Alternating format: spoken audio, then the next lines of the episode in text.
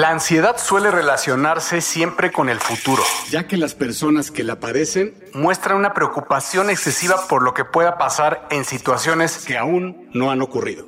Refrán popular. Bienvenidas, bienvenidos y bienvenides a un nuevo episodio de Mundo Futuro. Mi nombre afortunadamente sigue siendo Jorge Alor, grabando desde la Ciudad de México. Mundo Futuro es un podcast donde nos reunimos todos los ansiosos que nos preocupa lo que viene y lo que todavía no pasa. En este podcast analizamos las tendencias actuales y exploramos, más no adivinamos ni presagiamos, las combinaciones y situaciones que pueden resultar del choque de todas estas fuerzas. Desde su rancho en Seattle, Washington, un amigo, un hermano que ha dedicado su vida profesional a los videojuegos en una de las empresas más importantes del mundo, Microsoft.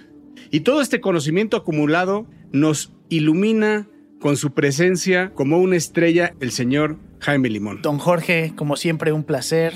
Espero que no sea de esas estrellas fugaces que nomás te llevan al, al, barranco, pero este, un placer como siempre estar contigo, con, con don Mario y con don Emilio y con toda la gente tan linda que nos escucha. Y desde una terraza lounge con un highball en la mano, su ya conocida bata de seda roja y sus pantuflas Gucci, el vecino de Mark Zuckerberg y Tim Cook un hermano que dirige su propio fondo desde Silicon Valley y que se dedica a evangelizar y a compartir la palabra del metaverso por el mundo. Algo que los terrestres llamamos un dream job.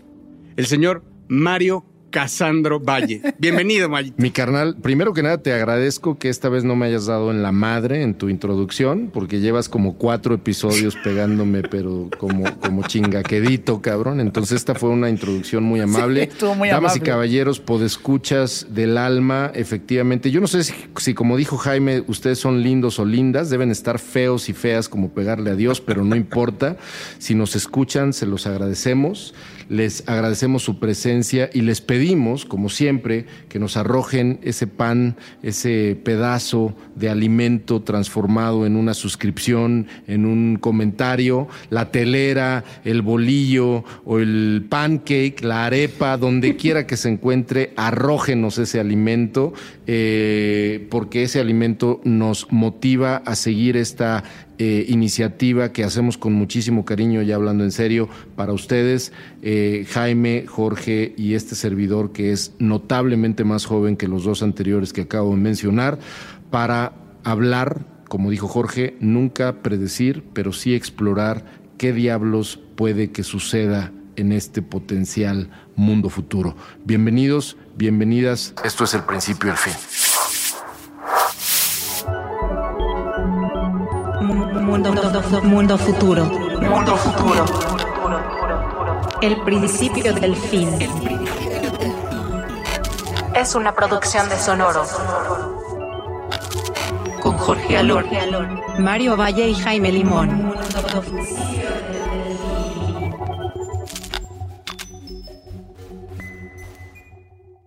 Bueno, y como bien dijo Mario Valle, nuestro eslogan es el principio del fin y hoy quiero hablar del principio del fin de los broadcasters. O sea, se podría decir de la televisión por cable o de la misma televisión, que además, bueno, lo tenemos diciendo ya muchos años, pero ahora sí se ve que viene, pero acelerado. Y, quiero hablar específicamente de los deportes. Les quería contar que 95 de los 100 programas más vistos en la televisión y televisión diagonal, televisión por cable, son deportes. Entonces eh, se vuelve súper relevante para, para los broadcasters esto. De, hecho, quiero darles un dato, pues que no sé, pues depende del servicio que tengan de cable en México, lo que se paga, pero pues en Estados Unidos tenemos el dato de 294 dólares anuales por el servicio de DirecTV, en este caso, que es quien posee los derechos actualmente de la NFL. Y quiero empezar por esa parte de la NFL, que es la que ha destapado toda esta cloaca, eh, porque la, la NFL pues justo estaba cobrando un billón de dólares por los, los derechos y este año va por 2.5 billones. Pero entonces ya DirecTV se sale de la competencia y ¿quién, quién, creen que está ahí compitiendo? Pues los big techs, las, las, las empresas de tecnología están acabando con todo y todo empezó todo empezó con Netflix, digamos, y la Fórmula 1. Netflix que, que, está tratando y tratando de comprar los derechos de la Fórmula 1 porque eh, han sido ellos quienes se creen con, con, con los derechos, o sea, con la posibilidad de hacerlo, ya que gracias a la serie de la Fórmula 1 es que suben los televidentes y la audiencia de la Fórmula 1 y, bueno, pues ya todo mundo se le antojó y es ahora cuando viene el cambio de contrato de la NFL, cuando está formaditos, están así formaditos con el mazo detrás, está Amazon, está Apple y está Google, quien hizo ya una oferta inicial. Dicen, dicen que quien lleva eh, hoy en día el lead de todo esto es Apple. Apple es quien lleva el lead de todo esto. Incluso eh, eh, me, llama la atención que, una, que hubo una, declaración de Bob Iger, que era el ex presidente de Disney, que era súper amigo de Steve Jobs y que es con quien realmente hace que explote Pixar. Y, dice, es que no puede ser, o sea, no, no, debería de haber una ley que los controle porque no son peras con O sea, no podemos competir contra las Big Techs, contra el cash que tienen. O sea, vaya, están ofreciendo más de lo que puede ser negocio. O sea, ya no es negocio. O sea, recordemos y, nada más para dar un pequeño tour, que Apple TV acaba de comprar los derechos para, para la MLS de soccer. Amazon compró la Champions League. ¿no? La, Copa Europea, la Champions. Y, bueno, ahorita se están peleando por, pues están peleando por la Fórmula 1 y se están dando con todo con la NFL. Técnicamente por cualquier deporte, al ratito va a ser por el cricket y el hockey y, y tiene sentido porque eh, hoy en día es, esa parte del negocio que no tiene, ¿no? Hoy la mayoría de la gente lo que consume en sus pantallas son cosas eh, pregrabadas o son cosas que puedes descargar o el streaming que tienes eh, que puedes ver en cualquier momento. La única parte que hoy ninguna de estas compañías que tiene contenidos controla es obviamente lo que es en vivo y es lo que está manteniendo eh, relevante a las televisoras. Escuché algo ahorita que decías la parte del negocio, Jorge, escuché algo súper interesante el, otro día en un podcast de financieros y lo que decían es que tanto Apple como Amazon tienen ya un tamaño que para que puedan mantener su crecimiento tienen que meterse a industrias que tal vez tengan un poco de sentido, pero que no son su core. Que no son su foco. Yo estoy seguro que la gente de Apple y Amazon probablemente no estaban pensando cuando arrancaron las empresas en hacer este tipo de negocios, manejar estos contenidos, pero son los únicos que les dan la escala para mantener y crecer el valor de sus acciones. Entonces ya no es que compren empresas, sino que lo que están tratando de hacer, y lo hablamos en el episodio pasado, es comprar categorías completas que añadan valor a lo que ellos ya tienen para mantener el valor y el crecimiento, porque ya hoy no, no es suficiente sacar productos nuevos, tienen que acaparar modelos completos o categorías. Podrían comprar los derechos de la Fórmula 1 y podrían tener una escudería, podrían comprar parte de la Fórmula 1, podrían organizarse, se pueden meter hasta la cocina en diferentes industrias, como tú dices, en este caso de Netflix, que por un chispazo por, por, por, la gran penetración que tienen, por el gran drive que tienen, por un chispazo, cómo hacen explotar una industria y se pueden meter. Ahora los que está diciendo, está diciendo Apple y YouTube es déjame, yo también quiero jugar en otras cosas. Como tú dices, mañana va a haber una serie de, de, de, cricket, ¿no? O van a hacer explotar algún otro deporte, ¿no? No sé. Y por si fuera poco, hay otro fenómeno que, que, que no hemos tocado y que no hemos hablado, que también le está dando en la madre a la tendencia y que todo parece indicar que se lo va a seguir dando en la madre. Me estoy refiriendo al fenómeno de los esports. Ahí les van algunos números. ¿Cuántas personas creen que tiene eh, como fans en todo el mundo? Y cuando digo todo el mundo me estoy refiriendo a Europa, África, Asia, América y Australia. ¿Cuántas personas en total a nivel audiencia creen que tiene la NFL? 400 millones de personas. El básquetbol solamente en América Latina y en Estados Unidos y en Canadá tiene también cerca de 300, 300 y tantos millones de personas. El béisbol, otros 500 millones de personas solamente en América y en Japón. El voleibol tiene, me sorprendió este número, casi 900 millones de personas como audiencia. ¿Qué número? El voleibol en Europa, en Australia, en Asia y en América.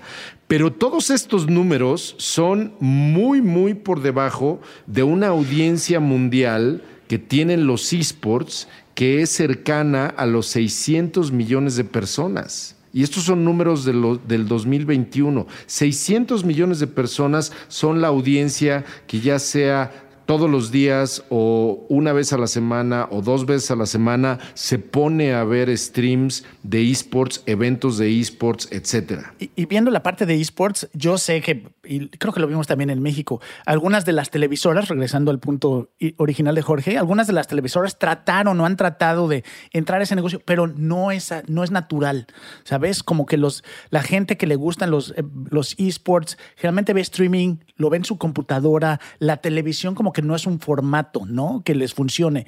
Entonces, si sigues el proceso de todo lo que estamos hablando y la evolución y las inversiones, pues al ratito ya no va a haber contenido relevante, ¿no? En Estados Unidos la mayoría de la gente que ve televisión, en muchos casos si no es deporte son las noticias y la edad promedio es de 50 para arriba y de 50 son los jóvenes. Es, entonces es un medio que va a tener que mutar dramáticamente porque ya ni siquiera es negocio anunciarte en, televisión. Ya han mutado, James. O sea, digamos que ya, ya tienes, por ejemplo, ESPN Plus, ¿no? ya tienen derechos, ya hacen sus streamings y son de, de hecho, pues, por eso pertenecen a Disney. Y Disney no puede contra, no puede contra las Big Techs. O sea, ya estamos en. El, problema que yo veo es que ya estamos en, muchas cosas. ¿eh? Y, en el programa pasado hablábamos del tema de, de, biotech. Ya estamos en, en temas de, big, de las Big Tech, ya estamos en un punto de inflexión bien oscuro. Y creo que las televisoras lo tienen súper claro, han visto este declive brutal y creo que se está acelerando.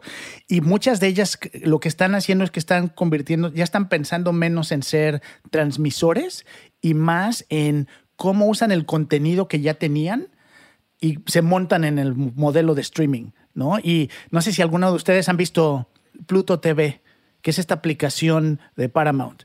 Eh, básicamente lo que están haciendo es que están creando de cada programa de televisión un canal. Entonces tú puedes entrar a Pluto TV y entonces ver este, si, si, eres fan de los Duques de Hazard, o eres fan de los ochentas, o eres fan de Los Ángeles de Charlie, o eres fan de alguna serie nueva. Lo que están haciendo es tomar ese contenido que ya tenían, convertirlo en un canal y pasarse a streaming, porque ya la televisión en vivo se murió. O sea, Blim y ver la Rosa de Guadalupe. Yo creo que tiene que ver con efectivamente un tema de edad y un tema de que están acostumbrados a ver este tipo de contenidos en un Twitch o etcétera, pero de lo que estoy hablando en realidad es que va a haber una tendencia donde no, no, Apple y todas estas big tech van a empezar a darse cuenta que las esports o los esports tienen una audiencia gigantesca y que se deriva de una audiencia aún mayor, porque el total de gamers en el mundo es de 3.200 millones de personas, y es impresionante pensar que todas estas big tech vayan a ir adoptando este tipo de transmisiones. Entonces, solamente comento esto para decir que, por si fuera poco, hay una crisis en boga o una crisis en ciernes alrededor de las competencias de esports siendo prioridad de las big tech para eh, considerarlas como un deporte transmitible en, sus, en sus tecnologías. Pero también tiene que ver con, con, la pauta mucho, ¿no? O sea, la pauta de la televisión abierta está, está, muerta, güey. O sea, son medicinas contra los hongos de los pies, güey, contra los piojos, este, ¿no? Este, bebidas de energizantes, este, productos productos milagro, ¿no? ¿No? O sea, ¿cuánto pueden estar cobrando por eso? Pues eso va directamente proporcional a que no tienen audiencia. Ni siquiera reuniendo eh, la audiencia de, no sé, eh, eh, a nivel Estados Unidos por lo menos, de la NFL, la NBA y el béisbol, le llegan a la audiencia mundial de esports completamente. Estás escuchando, estás escuchando, escuchando. Mundo futuro, mundo futuro. Bueno, y a mí me va a tocar hablarles de una palabra que me tiene sumamente triste últimamente y que se trata nada más y nada menos de alcohol sintético, que en una palabra es alcosynth, alcohol sintético. Este futuro que se pinta un poco oscuro para quienes nos gustan los destilados. Últimamente, como ustedes saben, eh, me he convertido en un nómada digital que me ha hecho viajar muy seguido a la ciudad de Querétaro. En la ciudad de Querétaro descubrí un bar eh, increíble de cócteles donde la persona que prepara los cócteles verdaderamente tiene una mano, y se los dice alguien que ha probado muchos cócteles en muchos lugares de este planeta Tierra. Mano, mano pesada, cuando le dices, ay, joder, tú tienes la mano pesada. Tiene una, tiene una, tiene una mano para crear sabores y mezclas y esa, de verdad, verdaderamente interesante. Más allá de esta experiencia de coctelería, una de las cosas que me puse a revisar y que definitivamente son un tema de conversación que vale la pena sacar en Mundo Futuro, caballeros, es cuál es el futuro de la experiencia en un bar de cócteles, en un speakeasy, en un lugar que te ofrece este tipo de bebidas preparadas que Dicho sea de paso, son bebidas preparadas con destilados que provienen de granos, de frutas o de vegetales que provienen de la tierra. Nosotros hablábamos en ese entonces de una tendencia, y ahorita voy a hablar un poco específicamente de cómo es que creo que va a tomar forma este futuro, pero ahí les van dos ideas que creo que pueden darle eh, forma a este futuro potencial del mundo de los cócteles. Y me encantaría volver a regresar a retomar este tema en algún momento, en algún otro episodio, ya con ejemplos específicos de, de, fórmulas a nivel sintético, que es de lo que voy a hablar un poco. Pero primero echándome un paso hacia atrás, regresando a este tema de la tierra, regresando a este tema de que prácticamente todos los destilados, cuando digo destilados me estoy refiriendo a licores fuertes como el whisky, como el mezcal, como la ginebra, como el ron, los spirits que se llaman en inglés, efectivamente, provienen todos ellos eh, de granos, ¿no? Proviene el whisky, el bourbon, proviene del maíz, este, el, vodka, si no me equivoco, proviene del centeno,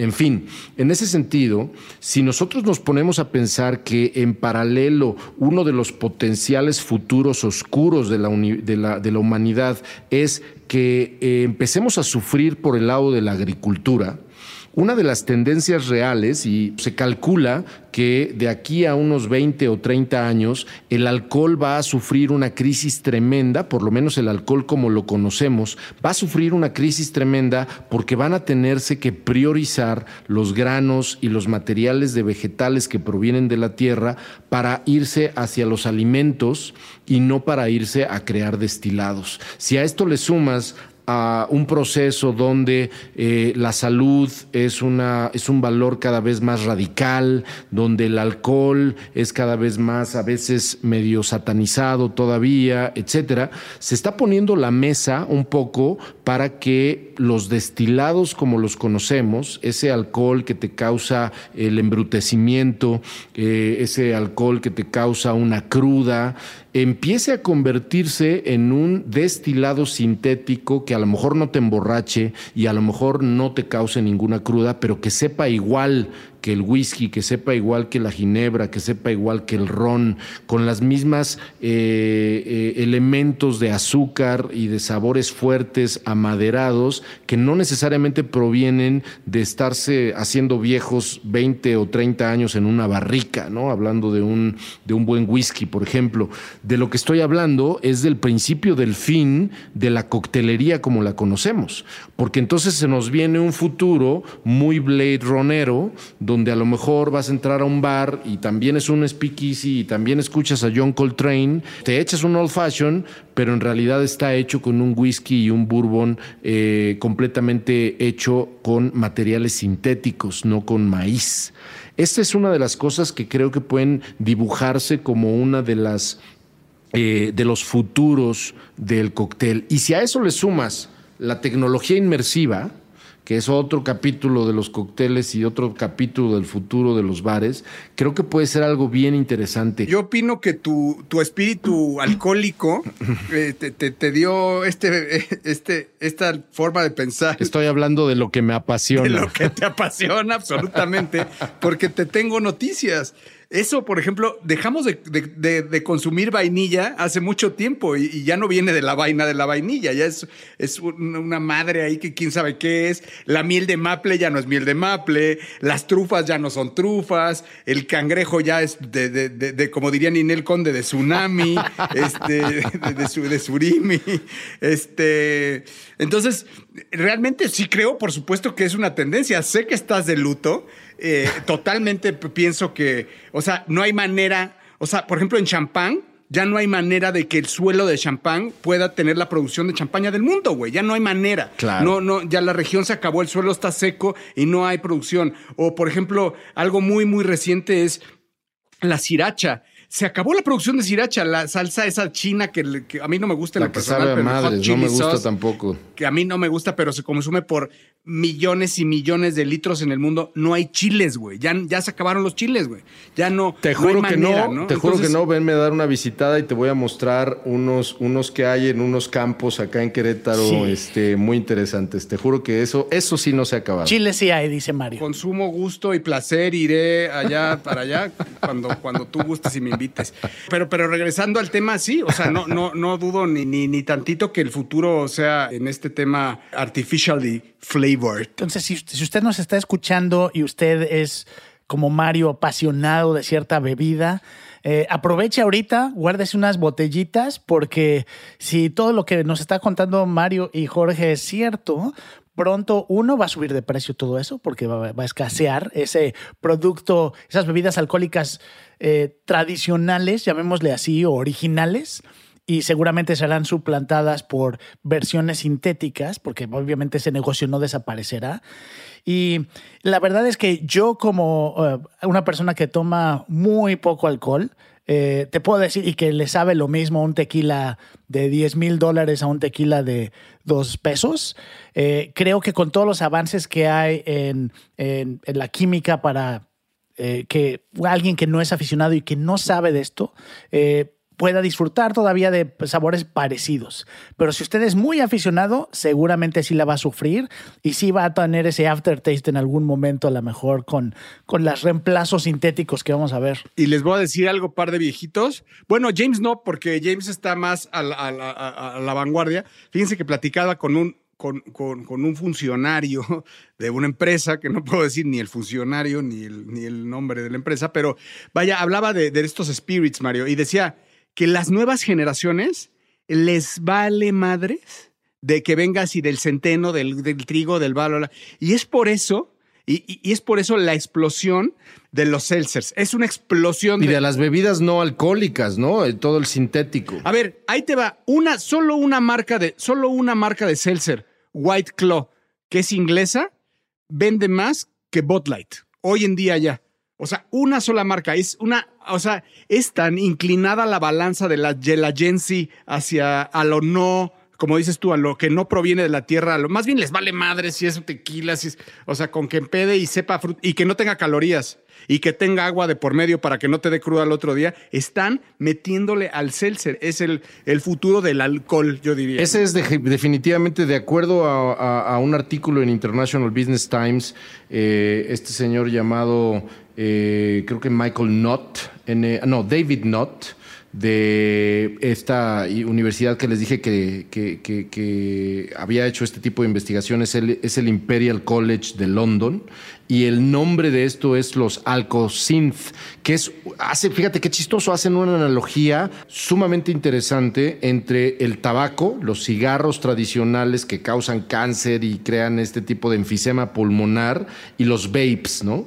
En ese sentido es lo mismo, ¿no? Este alcohol que embrutece, que causa una, eh, un efecto de cruda, que, definitivamente incluso es culpable desde cierto punto eh, eh, por una descomposición social a veces, etcétera, y que es tan culpable el alcohol por ciertas cosas de violencia, etcétera, etcétera. Ahora, mucho de lo que acabas de decir, Jorge, la prioridad no solamente no es que, que no te dé cruda, sino que el nivel de, de, tipsy, ¿no? De tipsiness o el nivel de emborrachamiento sea un nivel sumamente controlable y que se parezca más a una droga suave, ¿no? En lugar de algo que te hace estar cayéndote, por ejemplo, y perdiendo el control, ¿no? En ese sentido, toda esta tendencia llamada alco-synth está prometiendo, de acuerdo a esta investigación del Imperial College, que estamos a menos de 20 años de ver una revolución completa en el mundo de la coctelería y en el mundo de la bebida. Y que bien le caería un respirito a la tierra. Estás escuchando. Estás escuchando. escuchando. Mundo futuro. Mundo futuro. Y bueno, para cerrar el episodio de hoy, traemos un tema y vamos a hablar de una persona que sale muy seguido eh, en nuestras conversaciones cuando hablamos del futuro.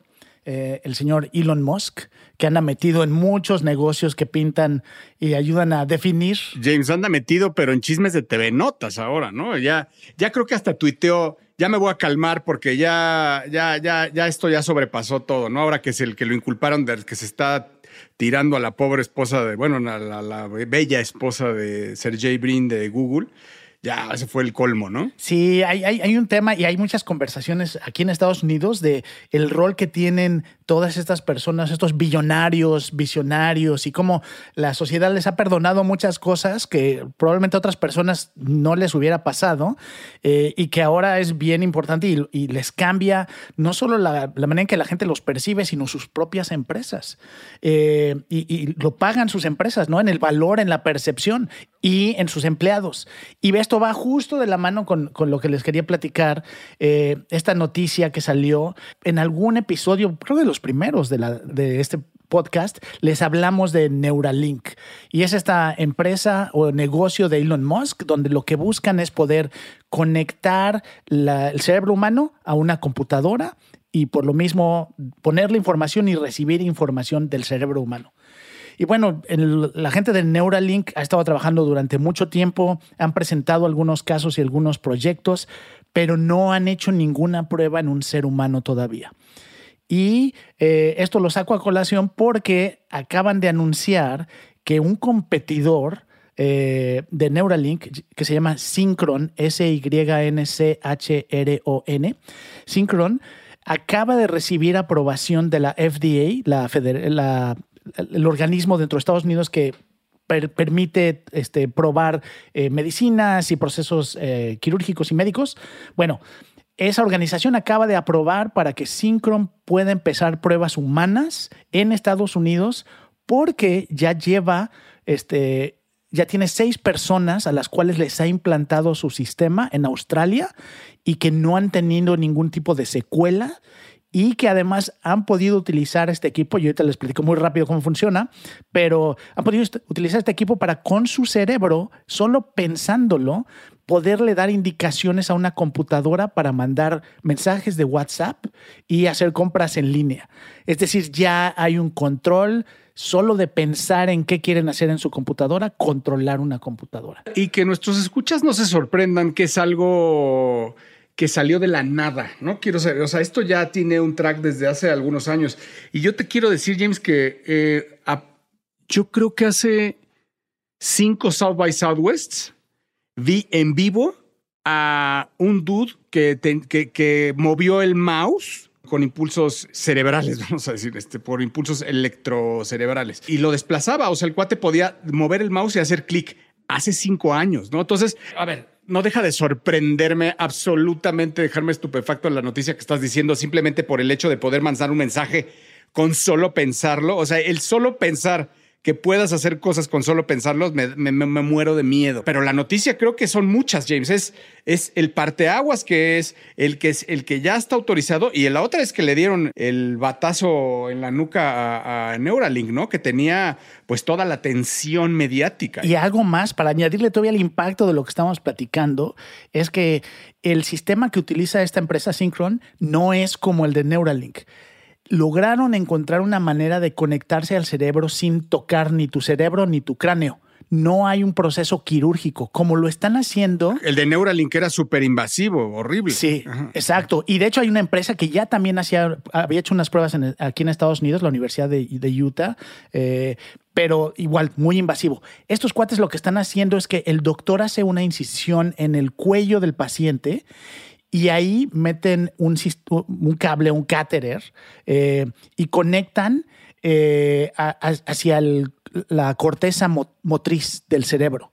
Entonces, sin tocar el cráneo, sin eh, tocar, de hecho, el, el, cerebro como tal, están logrando conectarse eh, y entonces es mucho menos invasiva y están teniendo los resultados de poder controlar. Entonces es aún más impactante la noticia. Oye, ¿ya ya hubo algún tipo de declaración o de reacción por parte del Neuralink? Porque aquí es donde se demuestra una vez más que este señor Elon Musk está permanentemente distraído en el drama y permanentemente distraído en sus pinches, este...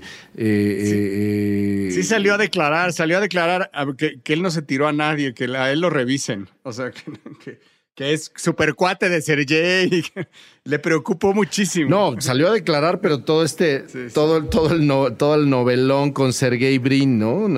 Es, es, es hasta cierto punto un poco triste, ¿no? Dramático, pero triste ver que una persona que tenía el potencial de cambiar al mundo, y sin duda lo está haciendo y sin duda lo hará, y, bueno, ojalá que corrija el error, pero que esté tan estúpidamente concentrado en tantas cosas que ya ahora mismo, que está emborrachado consigo mismo, ¿no? Y ahora mismo, entonces, lo que está sucediendo es que este ejemplo que está diciendo James está siendo un pequeño ejemplo de cómo Neuralink, que fue por lo menos a nivel posicionamiento, una de las primeras empresas que empezó a decir, ahí viene el futuro, de pronto es rebasada, no por poquito, porque esto que está diciendo Jaime es absolutamente una derrota abrumadora para Neuralink que le, le, plancha el traje por al derecho y al revés. Porque además ni siquiera tiene fecha Neuralink todavía está en constante porque salió salió Mosca a, platicar un poquito de esto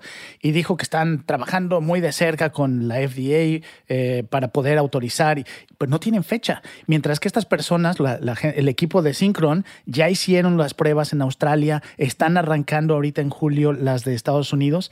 Entonces, y, y fíjense qué interesante, ahorita que hablaron ustedes de las otras empresas, digo, no quisiera salir mucho del tema, pero es lo que probablemente vamos a ver con Tesla, donde él tuvo la visión, arrancó, tuvo muchísimo tiempo solo de ser el único con toda la visión y desarrollo.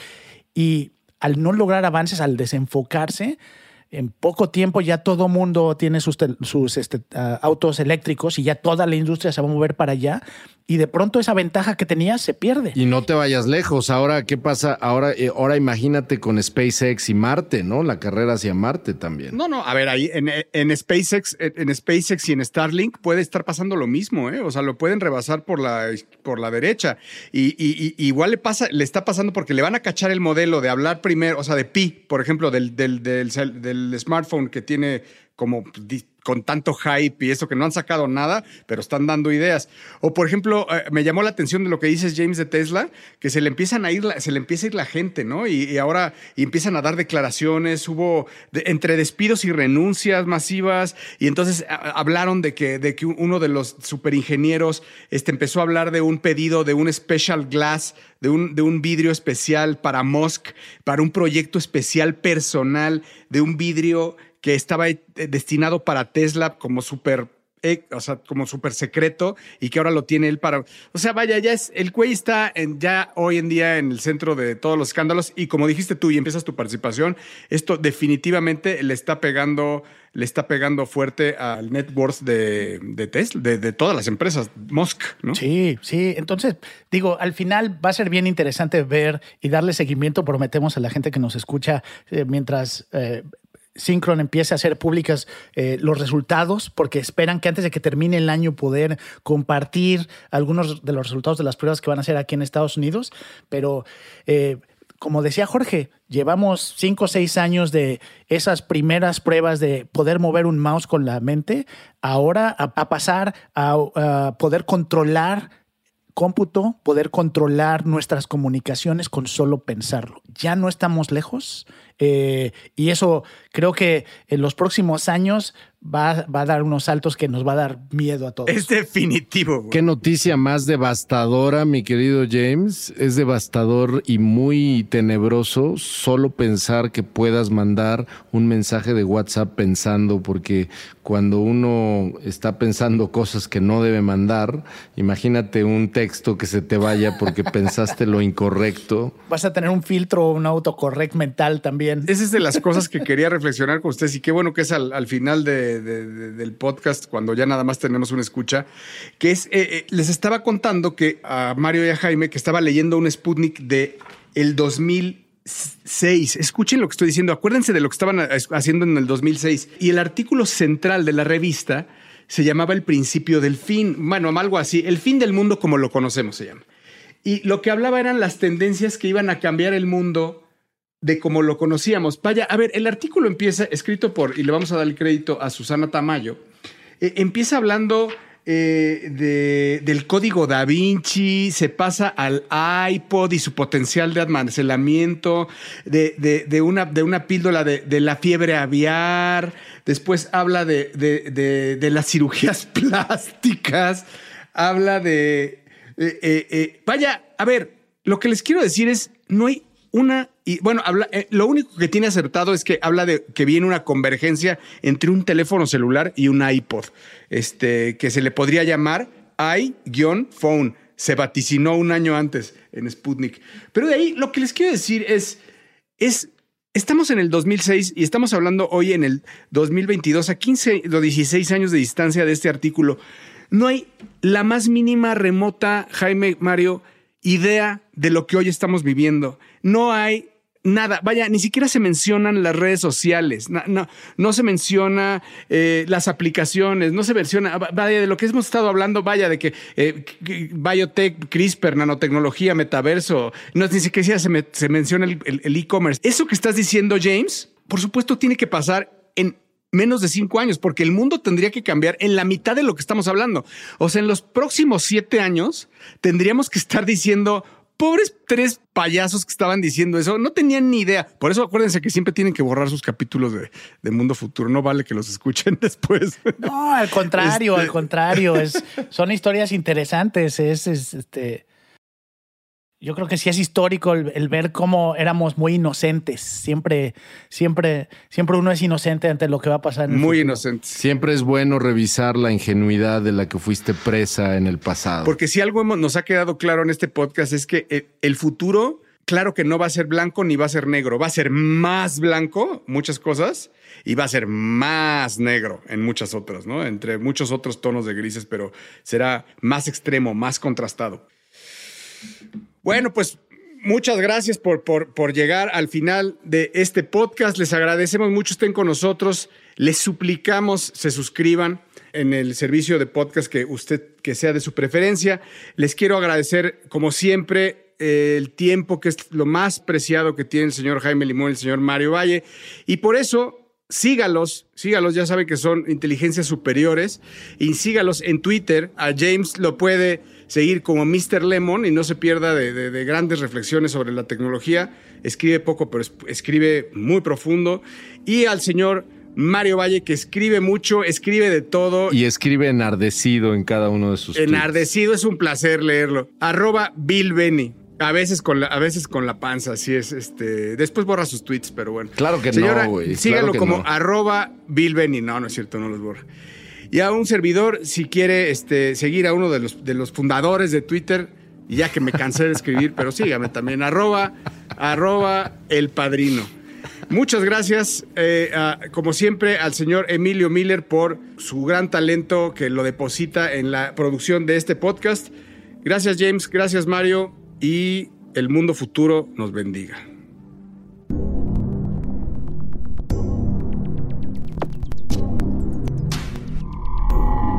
Esto fue, esto fue, Mundo Futuro, Mundo Futuro, el principio del fin. Síguenos en Twitter, Spotify y Apple Podcast.